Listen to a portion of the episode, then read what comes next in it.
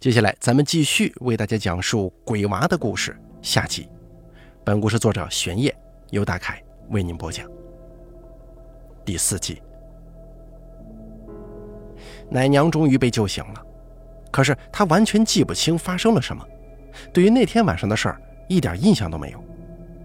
可是她的身体状况从那以后却开始慢慢的发生着可怕的退化。他的头变得难以抬起，只能软塌塌地耷拉着，嘴角像老人一样不断地流口水。他的语言能力也在慢慢退化，有时候几乎是抓耳挠腮，半天都吐不出一句顺畅的话，甚至开始频繁地失语，露出呆滞无神、肌肉松弛的表情，坐在角落长久地发呆。那副样子自然是无法再当奶娘了。李德富赔了两百斤米，好说歹说的送走了他。而招娣开始越来越频繁地侵蚀着刘秀梅的生活，几乎每天晚上，她都能听见宝生在摇床里咯咯的发笑，看见他朝着某处挥舞手臂，他知道宝生是在跟招娣挥手。宝生能够看得到招娣，可刘秀梅却什么都看不见。对于这种仿佛有意的区分，他感到深深的恐惧与不安。他不知道招娣到底想干什么。抬头向上看的时候，天花板上的霉斑又一点一点地长了出来。他数次向李德福坦白，告诉他那天晚上的奶娘是被招娣附了身才变成那样的，起因是他想把招娣从屋里赶出去。李德富每次听完，都会在脸上露出一副掺杂着厌恶与憎恨的表情。刘秀梅，你他妈少来这一套，好好带你的娃，别一天到晚的给我整一些歪门邪道的。刘秀梅知道，想要靠李德富是不可能的，她决心自己解决招娣的问题。当天晚上，她在摇床的四角挂上了厚厚的蚊帐。试图从物理上隔绝宝生与招娣的视觉联系。宝生在摇床里烦躁不安地啼哭着，不停地试图爬出蚊帐。刘秀梅狠下心，一次又一次地把他往回推。房间里的空气开始变得紊乱且躁动，冰冷的嘶嘶声紧贴着他的后脖子，挤压他的耳膜，仿佛那是一种无形的施压与威胁。到了后半夜，宝生的啼哭终于逐渐停止。刘秀梅大松一口气，以为他是哭累了以后终于睡着了。静待几分钟后，忍不住挑开文章细看，但他发现宝生并没睡。他天真无邪的眼睛又在怔怔地盯着他。刘秀梅只觉得衣服在自己后脖子上的冰冷感逐渐变得越来越强烈，越来越潮湿了。她忍不住伸手去摸了一下。然后收回手来，对着灯一看，是满手的死蛆，他放声尖叫了。与此同时，从窗外飞进无数苍蝇，乱成一团，混乱的嗡嗡着，漆黑的腥风猛烈地撞向摇床和蚊帐。招娣，你住手啊！刘秀梅歇斯底里的尖叫着，疯狂地挥手，试图驱赶撞向蚊帐的蝇群。听到尖叫声跑过来的李德富。看到屋内肆虐的黑风与满地的死苍蝇，也一时间吓得呆住了。跟在他身后的婆婆更是双腿一软，瘫坐在地。院子里，在院子里，刘秀梅一边挥杆一边大声喊：“快去看看院子里有什么东西！”李德富这才从发呆的状态当中清醒过来，翻身跳出窗户。没几秒钟，院子里传来气恼的骂声。妈的，是野狗！有人往咱们院子里丢了一条死掉的野狗啊！快，快扔了！外面传来快速离开的脚步声，应该是李德富捡起了狗，跑出了门。刘秀梅这才稍微松了口气，回头看向一片狼藉的屋内，婆婆倒在门边，家具被她撞得七零八落，满地都是半死的苍蝇跟蛆。可是他却没有听见宝生的哭声或者是笑声。他探进蚊帐，发现宝生不在摇床里面。刘秀梅的脑袋轰的一声：“宝生，宝生！他大喊着，六神无主的四处张望。是什么时候宝生不见的？难道是赶苍蝇的时候吗？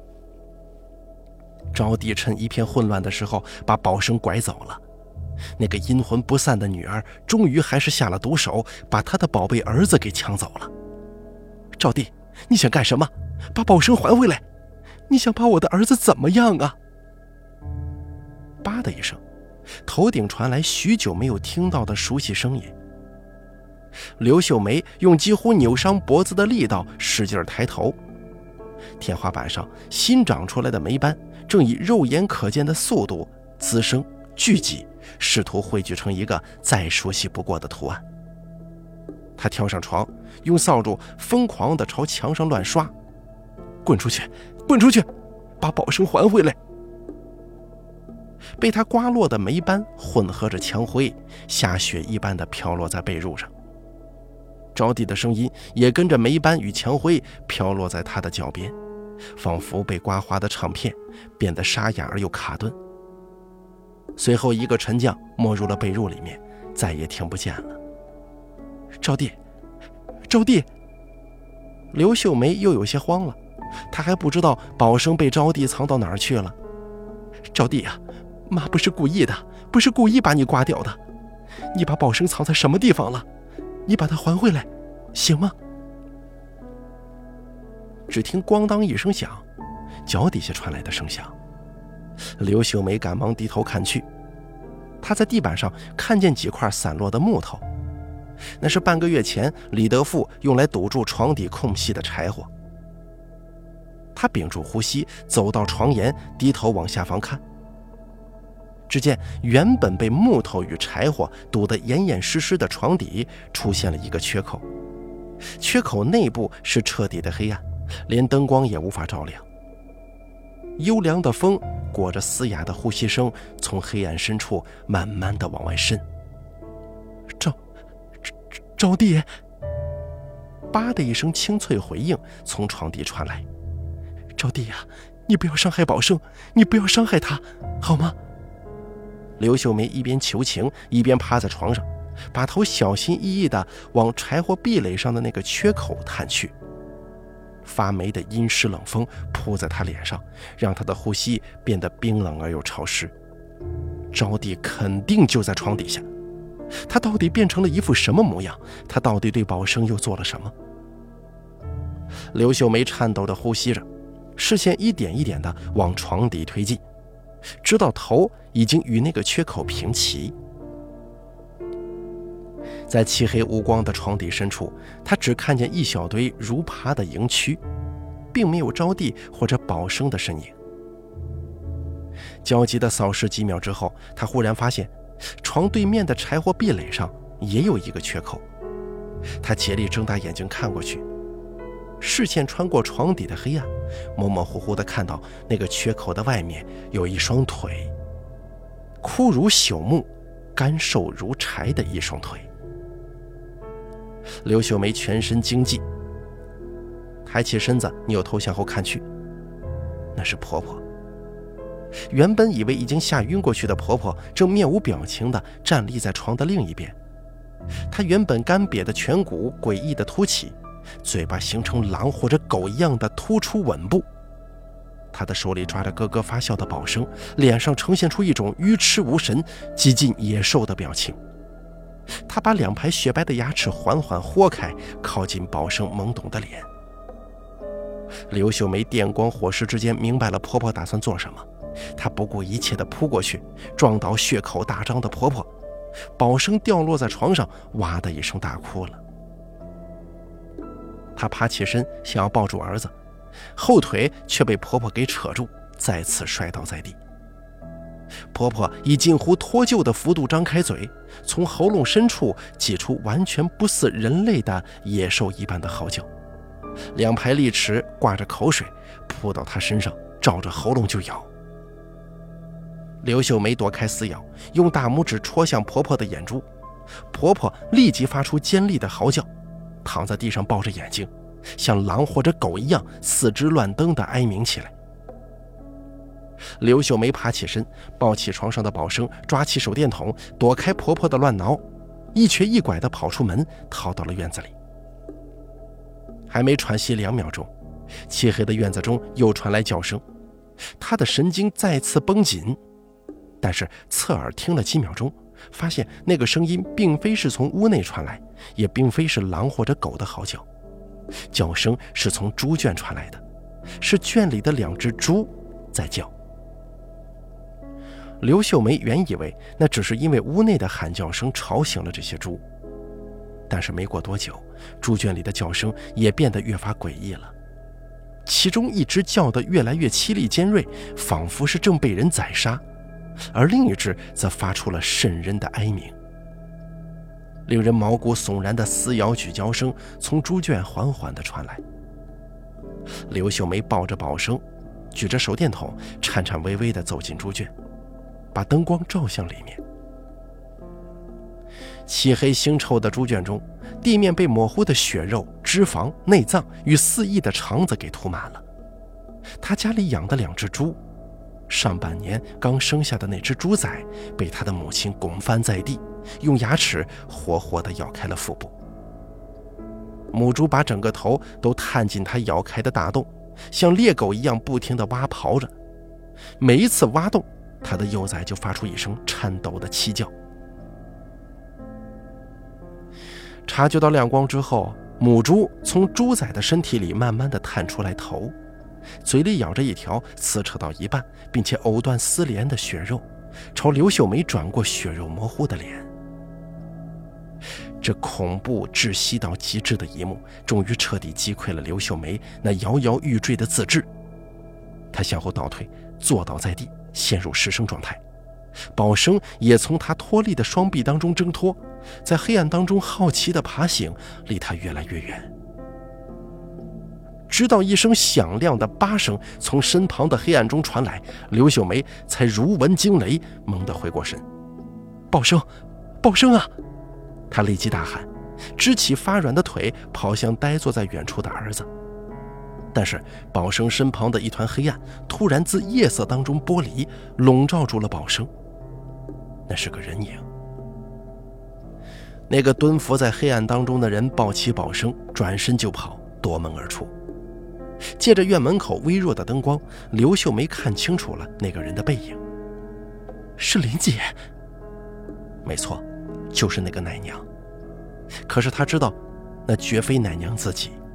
就像婆婆跟那只母猪一样，早就被招娣夺了舍。招娣，招娣呀！刘秀梅歇斯底里的大声喊着，拖着瘸腿追出院门。可屋外一片黑暗，早已看不见奶娘跟宝生的身影了。就在她快要彻底疯掉的时候，屋子上方的山坳上突然又传来一声清脆的八声。刘秀梅转头看向那边，借着月亮透过乌云洒下的微弱月光，她看见奶娘用猴子一般的姿势蹲伏在山坳的土坡上，双手抱住宝生，低头朝他张望。刘秀梅无暇分辨那声“八”到底是谁发出来的，是在指引他，还是嘲笑他？拔腿就向山坳冲去。可是他毕竟瘸了一条腿呀，无论如何也跑不快。还没靠近，奶娘就抱着宝生跑开，窜入了林中。而这个时候，从林中再次传来清脆的八声。他不加思索地钻进树林，拨开错枝乱叶，打开手电，看见奶娘抱着宝生钻进了更深的林子，而八声也从幽邃深处传来。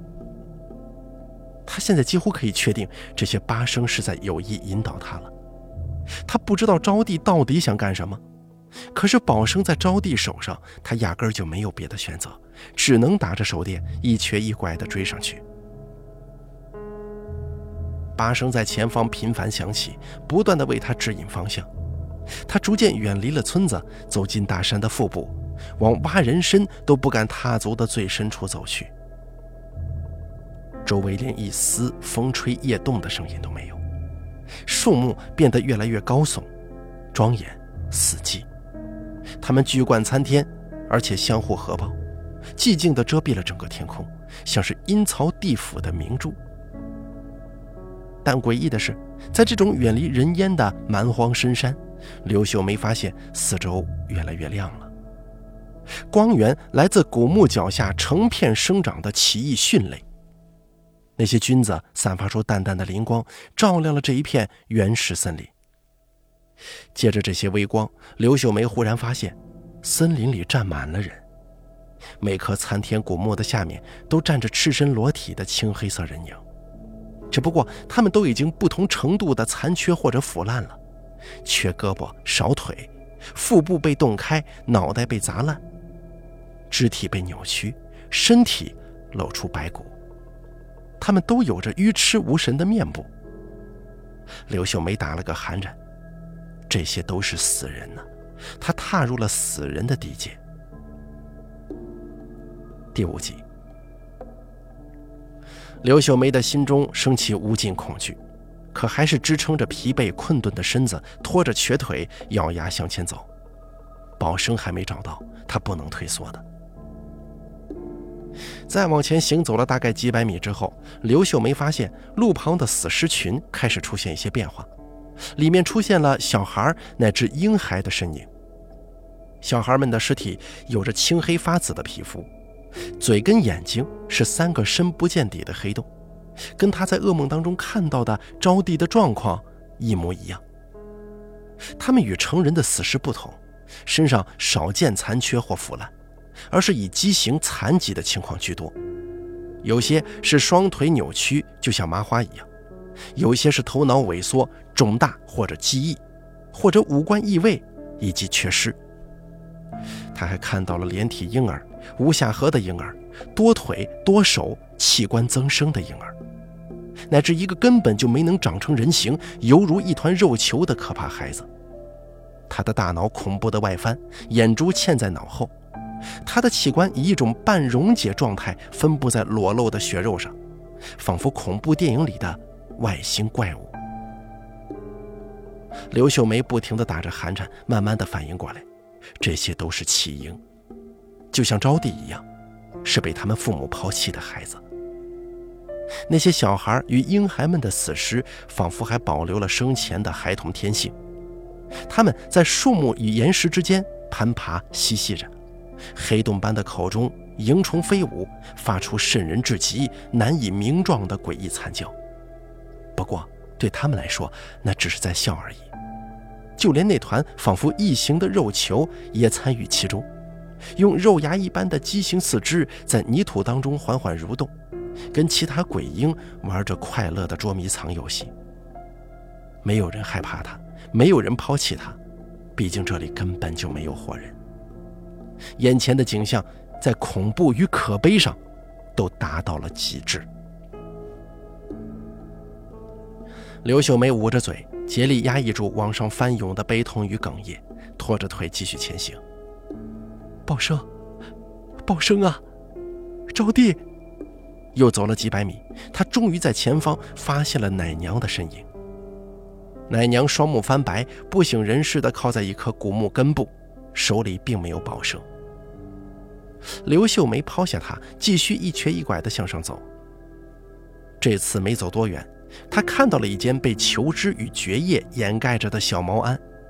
茅庵外头站着一个老态龙钟、披着蓑衣的盲眼老妪。他的皮肤枯皱的如同蛇蜕下来的皮，双眼昏黄浑浊，没有瞳孔。他的头呈现一种怪异、硕大而又扁平的倒三角状，眼睛几乎被挤至头部的两侧，给人一种非人的爬行动物的观感。他的手里正抱着宝生呢。宝生，宝生！刘秀梅立即哭喊着冲了过去，老妪倒是没有阻拦，把宝生双手奉上。刘秀梅夺过儿子，赶紧把他抱在怀中，放声大哭起来。你就是这个活娃娃的妈，也是那个鬼娃娃的妈，是吧？鬼娃娃，您是在说招娣吗？老妪闻言，沙哑的嘶声大笑，声音像是吐信的蛇。原来叫招娣呀，真是起了个好名字。您您什么意思？刘秀梅说着，看向怀中的宝生，刚放松的心又猛地揪紧。他发现宝生的脑袋软塌塌的挂在他的手臂上，双目无神，面容痴傻，嘴角正在慢慢的往外流口水呢。这怎么回事？你们对宝生做了什么？招娣他，招娣他对宝生做了什么？老妪用浑浊的眼珠沉默地盯着他，半晌后一转身，朝山林上方慢慢走去。来，跟我来吧，鬼妈妈。带你去看你的娃。两个人在灵光闪烁、飘荡着奇异孢子的森林当中一前一后行走，不多时来到了一片开阔平地。平地只在最中央有一棵低矮嶙峋的松树，松树前面用梭草、布条、兽骨、人骨、牛角、铃铛还有面具编织成了一个人形的神像，神像以枯枝为骨架支撑着，插在地面。蓝缕的布条迎风飘展，铃铛叮叮作响。老妪走到神像面前，伸手摘去覆盖在其面部的黑色面具，面具下方是一颗早已风干多时、牙齿裸露在枯皱表皮外的小小头颅。刘秀梅捂紧嘴巴，再也压抑不住呜咽了。她不会看错，那就是招娣。你家娃子。三年前被抛弃在山里，老婆子，我发现他的时候，他已经被狼啊、野狗啊什么的吃的差不多了，只剩下一个小脑袋。他的魂却没有人给他唱经指路，只能在附近孤零零的徘徊。老婆子，我年轻的时候做过彝族巫师，也就是毕魔，老了就在这里照顾没人唱经的可怜娃娃们，做个死人头。我看你家娃可怜，就拿起他的头，引着他的魂，让他在我们这儿做了一个土地神。可是你的娃呀，不听话，三天两头往外跑，带着狼的魂、狗的魂往外头跑呢。他，他想要干什么？刘秀梅提心吊胆地问。老妪扯动脸上的皱皮，露出一个宛如蛤蟆般难看的笑容。你还不明白呀，老婆子，我听到这娃娃的名字就一清二楚了。这名字是你的丈夫还是你的婆婆给他起的？啊，招娣，招娣，可不就是招来弟弟吗？你娃娃年幼夭折，自是懵懂无知，误解了这名字的意思，只以为他真的要把弟弟招来身边，于是他就去招他的弟弟了。这就是他的魂一直在往外跑，往你那里跑的原因呢。刘秀梅闻言，脑中犹如一道惊雷划过，愣在原地。许久之后，捂着嘴低声抽泣了。老妪慢慢走到他身边，转过宝生的脸，用手细细摸了几秒钟。你这小儿子呀，已经被他上了身，怕是救不了了。被土地神上身。哎呀，难得救，迟早要被他勾走魂魄，难得救啊！婆婆，你帮帮我，帮帮宝生吧！刘秀梅这才放声大哭，抓住老妪的手，声泪俱下的苦苦哀求：“我只有他这一个孩子了，他是我的心头肉，也是我的免死符啊！他要是死了，我也没法活了，我的丈夫会打死我的。”老妪用没有瞳孔的双眼静静地盯着嚎啕大哭的他，那层混浊白膜下方的眼球慢慢转动，似乎在掂量着什么。你如果想救你这个小娃娃，事到如今，那就只有一个办法了。什么办法？我什么办法都愿意试，我都愿意。那你，就把你家女娃娃的头从那迷色神像上摘下来。让她彻底死了吧，这样他也就不再能侵扰你家儿子，不能再上他的身，也不会再害你们了。